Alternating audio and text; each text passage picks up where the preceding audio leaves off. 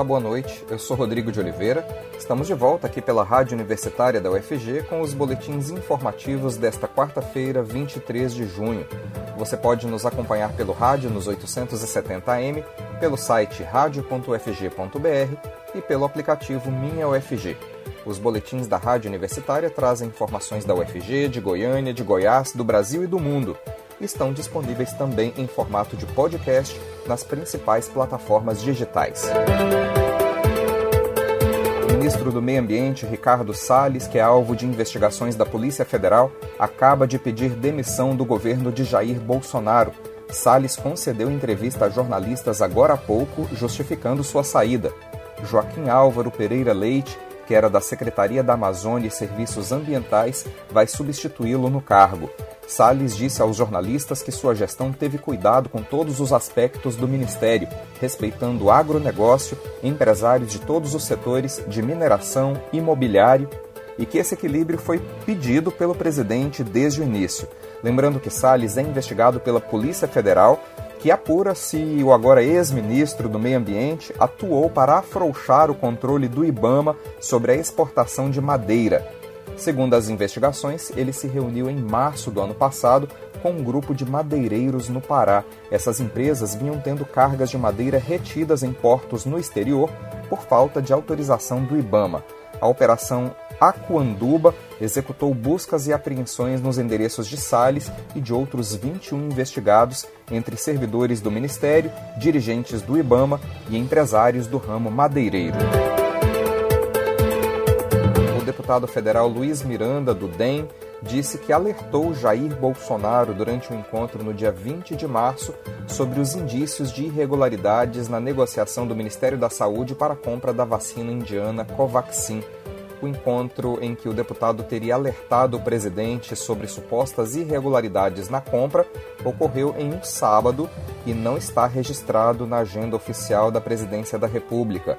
Naquele dia, Miranda publicou nas redes sociais uma foto ao lado de Bolsonaro. Segundo o parlamentar, naquele encontro, Bolsonaro prometeu acionar a Polícia Federal para investigar o caso. O deputado é irmão de Luiz Ricardo Fernandes Miranda, chefe da divisão de importação do Ministério da Saúde.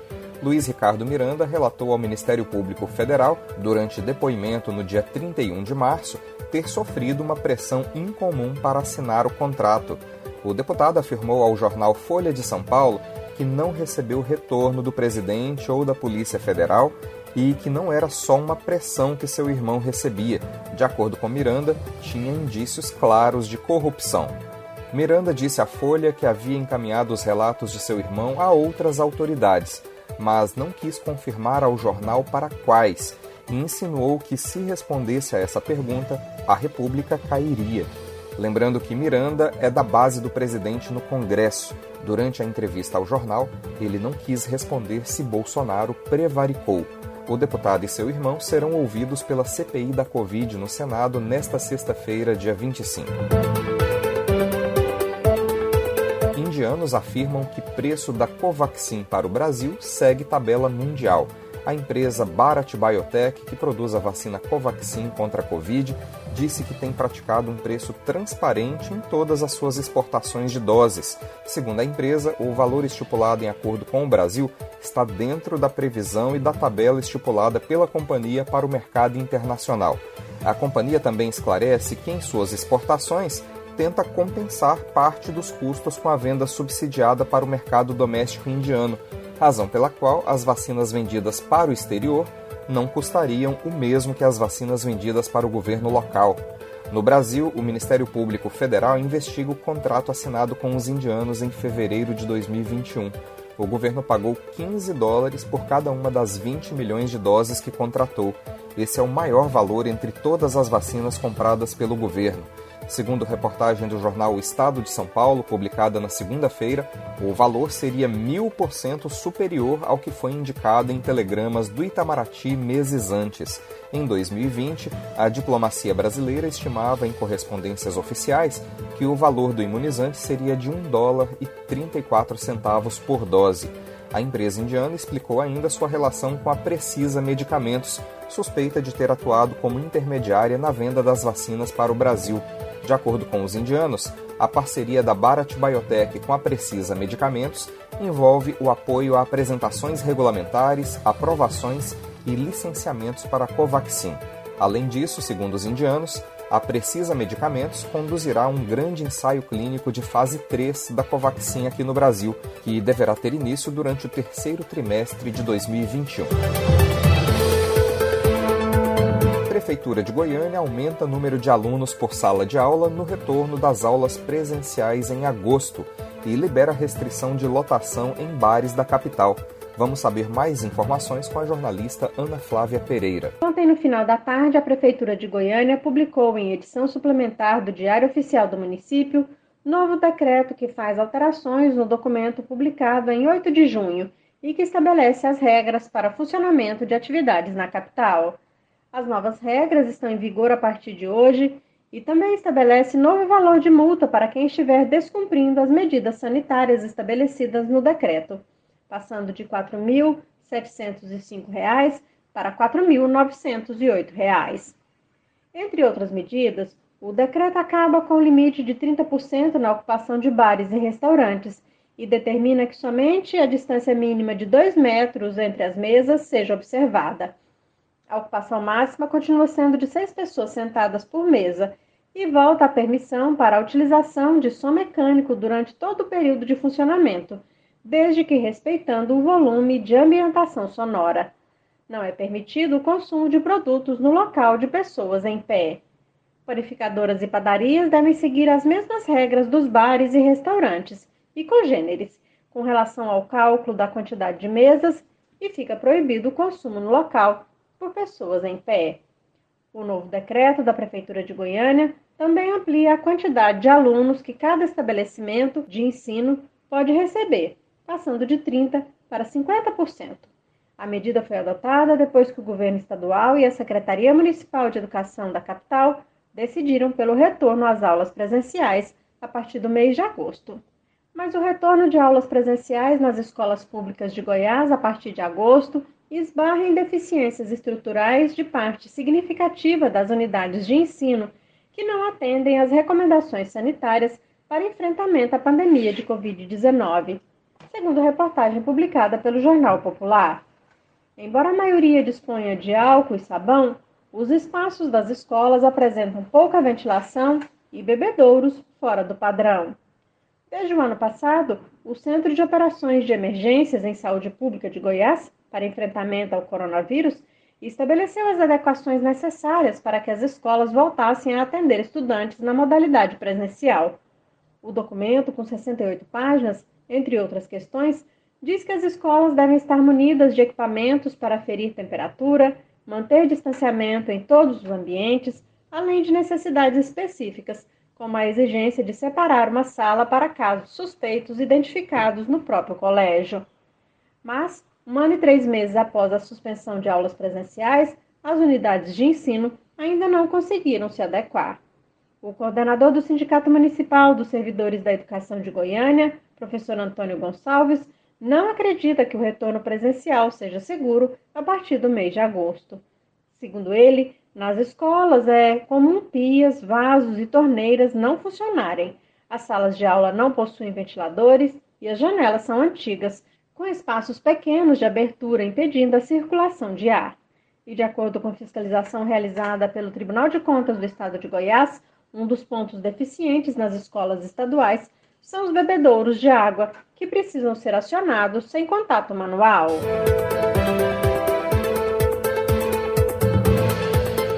E o STF, Supremo Tribunal Federal, declarou hoje que o ex-juiz Sérgio Moro foi parcial ao julgar o ex-presidente Luiz Inácio Lula da Silva no processo do triplex do Guarujá.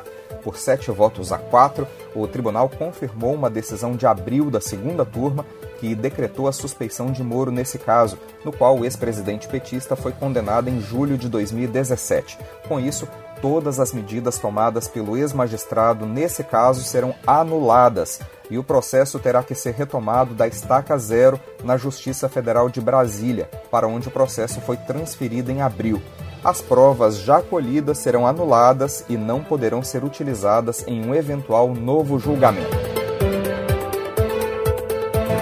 Ministro de Minas e Energia, Bento Albuquerque, voltou a dizer hoje, durante audiência pública na Comissão de Minas e Energia da Câmara dos Deputados, que o governo não trabalha com a hipótese de fazer racionamento de energia para enfrentar a crise hídrica. Uma medida provisória prevê ampliar os poderes do Ministério de Minas e Energia na gestão dos recursos hídricos do país, incluindo os reservatórios das hidrelétricas. Na minuta da MP, havia um comando que permitia ao governo adotar racionamento compulsório de energia. No entanto, desde maio, o Ministério nega o risco de racionamento e de apagão em 2021. Durante a audiência na Câmara, o ministro Bento Albuquerque também falou sobre as bandeiras tarifárias, que são aquela taxa extra cobrada na conta de luz quando há um aumento do custo de geração de energia. Ele confirmou que a ANEEL, Agência Nacional de Energia Elétrica, deve anunciar na próxima semana um reajuste das bandeiras. O diretor-geral da ANEEL, André Pepitone, já adiantou na semana passada que o aumento será superior a 20% na bandeira vermelha 2, que é a mais cara do sistema. EG realiza eleições para reitor, diretores de institutos e coordenadores de cursos. A Universidade Estadual de Goiás vai fazer um pleito online nesta quinta-feira para escolher quem vai comandar a reitoria, as diretorias dos cinco institutos acadêmicos e as coordenações centrais dos cursos de graduação da instituição pelos próximos quatro anos. A votação será das nove da manhã às nove da noite e vai envolver mais de 16 mil pessoas, entre docentes, estudantes e servidores técnico-administrativos. Cinco candidatos disputam a reitoria da instituição. São os professores Adriana Ribon, Antônio Cruvinel, Francisco Severo, Madi Júnior Miranda e Marcelo Moreira. Os planos de gestão de todos os candidatos estão disponíveis no site da UEG. Pela legislação, uma lista tríplice será apresentada ao governador Ronaldo Caiado do DEM para a escolha dos novos gestores. A posse dos eleitos será no próximo mês de agosto. Goiânia reabre prazo para entrega de documentos para contratação de médicos. A Prefeitura de Goiânia estendeu para 3 de setembro o prazo para que médicos plantonistas hospitalares entreguem a documentação necessária para credenciamento a documentação pode ser entregue de segunda a sexta-feira na Gerência de Contratos, Convênios e Credenciamento da Secretaria da Saúde, que fica no Paço Municipal.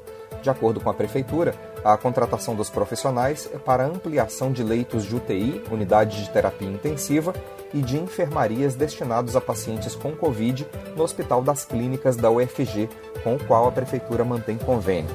O salário para médico plantonista de UTI, com carga horária de 24 horas semanais, é de R$ 15.688. Para plantonista de enfermaria, com carga horária de 30 horas semanais, a remuneração é de R$ 13.600. E a Receita Federal abriu hoje a consulta ao segundo lote de restituições do Imposto de Renda 2021 o pagamento será feito na próxima quarta-feira, dia 30, na conta bancária indicada pelo contribuinte ao fazer a declaração. Segundo a Receita, mais de 5 milhões de contribuintes vão receber as restituições neste segundo lote. As restituições que serão pagas no dia 30 somam cerca de 6 bilhões de reais. A Receita informou que também vai pagar nesse lote as restituições de contribuintes que ficaram na malha fina entre 2008 e 2020 e já regularizaram a situação junto ao órgão. Para saber se sua declaração foi liberada, basta acessar o site da Receita ou o aplicativo para pessoa física do órgão. Também é possível checar o pagamento pelo aplicativo Meu Imposto de Renda, disponível para os sistemas operacionais Android e iOS. Estudo mostra que 59% dos brasileiros pensam em mudar de profissão devido à crise causada pela pandemia de Covid. A jornalista Maria Cristina Furtado conversou sobre esse assunto com o professor de gestão comercial Vanderlei Casimiro Vilarinho Júnior. Vamos ouvir. Uma pesquisa mostra que 76% dos brasileiros chegaram a repensar suas carreiras por causa da pandemia de Covid-19. O estudo Global Learning Survive foi realizado pelo grupo britânico de educação Pearson e mostra ainda que 59% dos pesquisados estão preocupados em ter que mudar de profissão por causa da crise. Mas para fazer essa transição, muitas vezes é preciso que o interessado perca alguns medos, como de ficar sem dinheiro ou de falhar na nova empreitada. Para isso, é essencial fazer um planejamento. Sobre este assunto, eu converso com o professor Vanderlei Casimiro Vilarinho Júnior, que atua no curso de Gestão Comercial da Faculdade Senac Goiás. Olá, professor. Obrigada por falar com a Rádio Universitária da UFG. Olá, ouvintes da Rádio Universitária da UFG. É um prazer estar aqui com vocês para podermos conversar sobre profissão e carreira. Professor, na sua opinião, o que tem motivado tantas pessoas a mudarem de área de atuação profissional?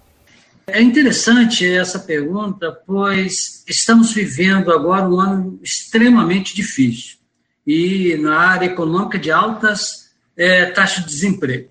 Mas é exatamente esse o momento ideal de, de, repensar um pouco sobre o local atual de trabalho em que a gente está. E eu, eu convido a todos vocês a se questionarem sobre três pontos. Primeiro, como é que você se sente no seu local de trabalho hoje? Segundo, como seria trabalhar ou atuar em uma outra área? E o terceiro, como seria sentir o desafio de trabalhar em uma nova empresa? Mas por que desses questionamentos? Acontece que numa pesquisa que foi realizada no primeiro bimestre desse ano ainda, esses três pontos foram alçados ali, foram mostrados com uma preferência pela maioria dos entrevistados. E esses entrevistados que tinham ali como principal motivação para trocar de emprego estava centrada em três direções principais. A primeira delas era a mudança que eles queriam ter de setor onde eles estavam trabalhando, essa vontade de mudar de setor. A segunda era ligado à mudança de carreira realmente, mudar sua carreira de uma forma pontual. E a terceira, a direcionamento para novos voos profissionais. E aí a gente volta de novo à situação da pandemia.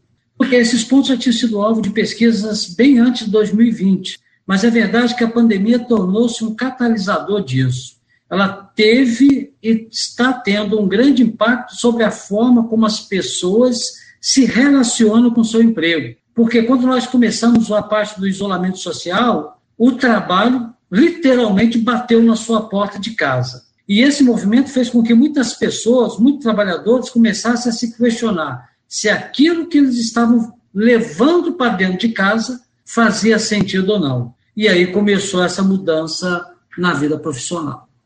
Como interessado em fazer essa transição de carreira, pode se planejar para que isso aconteça?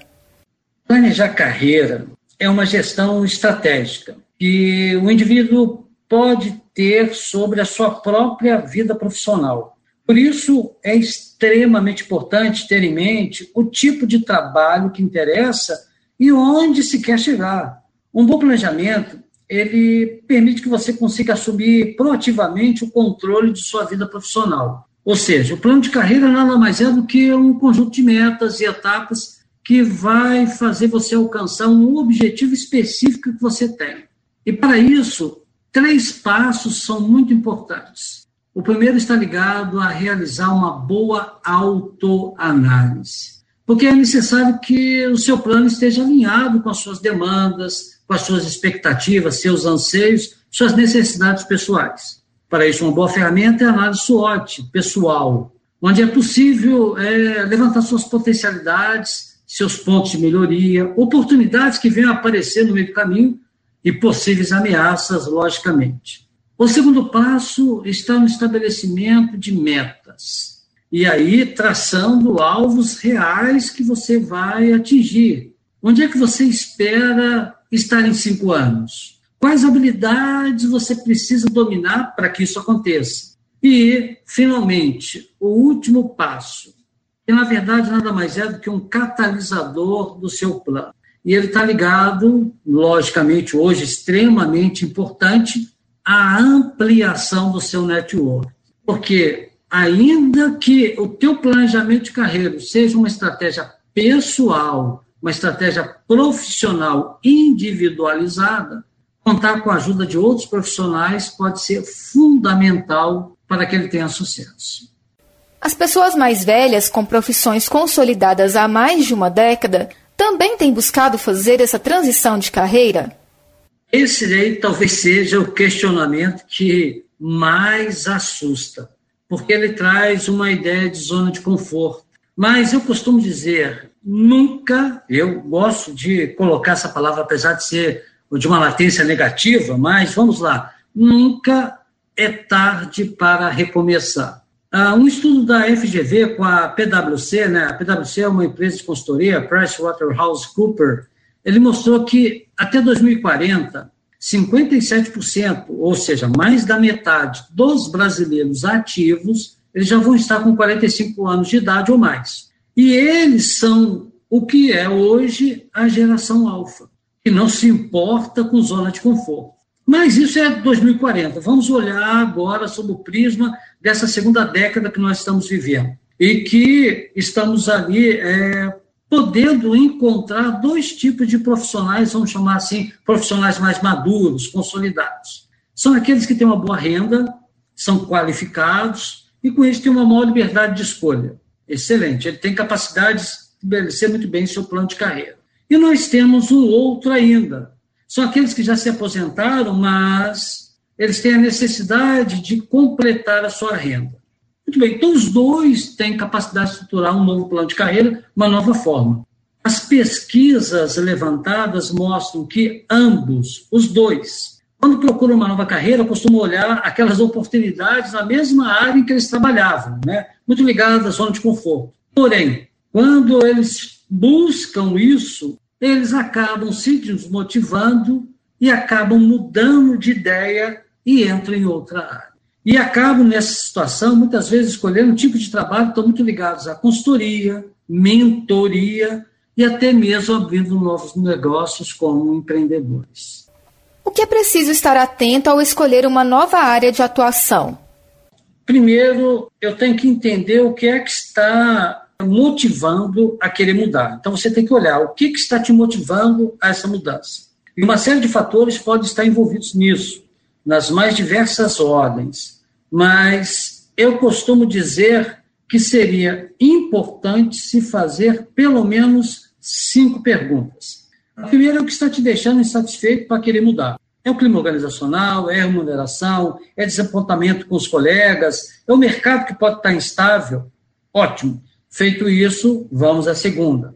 A área que você quer migrar, ela é promissora? É fundamental avaliar se essa área é de fato uma das tendências para os próximos anos, pois essa transição vai exigir de você aprimoramento e investimento. A terceira, está ligado muito à primeira pergunta, ou seja, eu realmente gosto da área para onde eu estou migrando? Porque, caso contrário, você vai estar trocando seis por meia dúzia. Então, só a motivação financeira ela não é suficiente. A quarta pergunta é: se eu tenho as habilidades prévias necessárias para essa mudança? E aí é importantíssimo, porque senão é essencial você colocar o pé no freio para e realiza um planejamento para este fim. E aí eu estou falando de habilidades técnicas e habilidades socioemocionais que eu vou estar tendo que me preparar para essa nova carreira, essa nova transição que eu estou buscando.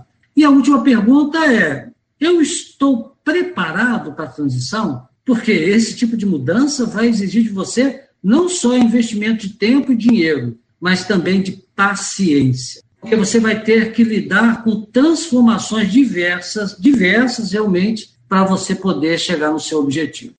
O senhor acredita que a transição de carreira precisa necessariamente passar por uma graduação universitária? A graduação universitária, ela está ligada lá àquela quarta pergunta que falamos anteriormente sobre habilidades necessárias para essa transição. E eu digo mais, não é somente a graduação universitária, mas também realizar uma pós-graduação, cursos de extensão de uma forma geral. Isso porque a acomodação e aí volta-se à zona de conforto, né? Ela é uma atitude que ela prejudica muito o profissional, que deixa de buscar mais conhecimento e não luta pelo seu crescimento. Mas não pode ser o conhecimento só pelo conhecimento. É necessário que ele seja aplicável. Hoje, as instituições de ensino superior, o mundo acadêmico, o mundo acadêmico né, de uma forma geral, ele tem buscado se aproximar do mercado, para que o conhecimento seja agregado às necessidades do mercado e do profissional que compõe esse mercado. A maioria dos especialistas em estratégia acenam para que o profissional do futuro ele tenha habilidades que estejam ligadas à inteligência emocional, ao pensamento crítico, à estruturação de processos de tomada de decisão vinculados a problemas complexos e, por último, mas também extremamente importante, habilidades em tecnologia. Para isso, o ambiente universitário passa a ser uma fonte inesgotável de conhecimento e aplicação. Questões emocionais e psicológicas influenciam nesse desejo de mudar de profissão? Eu acredito que esse é o ponto mais importante. No momento em que eu realizei lá atrás a minha autoanálise, eu tenho capacidade de levantar vários pontos ligados à necessidade de aprimoramento de habilidades técnicas, mas são exatamente as habilidades socioemocionais que irão realmente nortear a minha vontade e elas estão ligadas à emoção e ao meu estado psicológico presente. São os meus medos, minhas aflições, minhas dúvidas, e dentre todas essas questões emocionais de latência negativa que podem vir a influenciar meu processo decisório, três eu considero assim extremamente importantes. A primeira está ligada ao medo financeiro, o medo de ficar sem dinheiro, caso a mudança não seja boa. É o clássico dos medos. O segundo ponto está ligado a uma situação de vitimismo, que é o medo de falhar. É uma preocupação comum. No entanto, é necessário que a gente se prepare antes, que tenhamos capacidade de acessar novas habilidades para que a autoconfiança na vitória seja maior. E o último ponto emocional, ele está ligado ao apoio das pessoas que nos são próximas. Não ter o apoio das pessoas que gostamos acaba nos desanimando, desmotiva e pode até nos levar a desistir. Quando alguém que você gosta não acredita na sua ideia, isso dói. Para isso, é, é necessário a gente se cercar de pessoas que nos apoiam. Todas essas, questões, elas podem levar você a construir um estado emocional bem mais positivo para o atingimento do seu objetivo. Nós conversamos com o professor Vanderlei Casimiro Vilarinho Júnior, que atua no curso de gestão comercial da Faculdade Senac Goiás. Ele falou sobre transição de carreira e o grande número de pessoas interessadas em mudar de área, motivadas pela pandemia de Covid-19.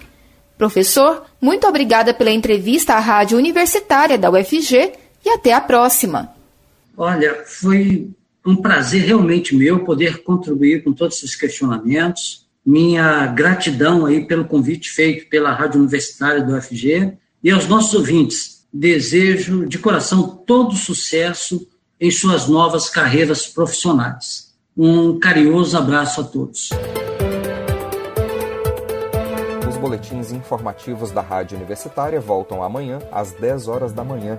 Continue acompanhando nossa programação pelos 870 AM, pelo site radio.fg.br e pelo aplicativo Minha UFG. Nós também estamos nas redes sociais. Curta nossa página no Instagram e no Facebook. Nossa dica nesse momento é para que você fique em casa e, se precisar sair, use máscara. Proteja você e a quem você ama e não perca o foco no combate ao coronavírus. Rodrigo de Oliveira para a Rádio Universitária.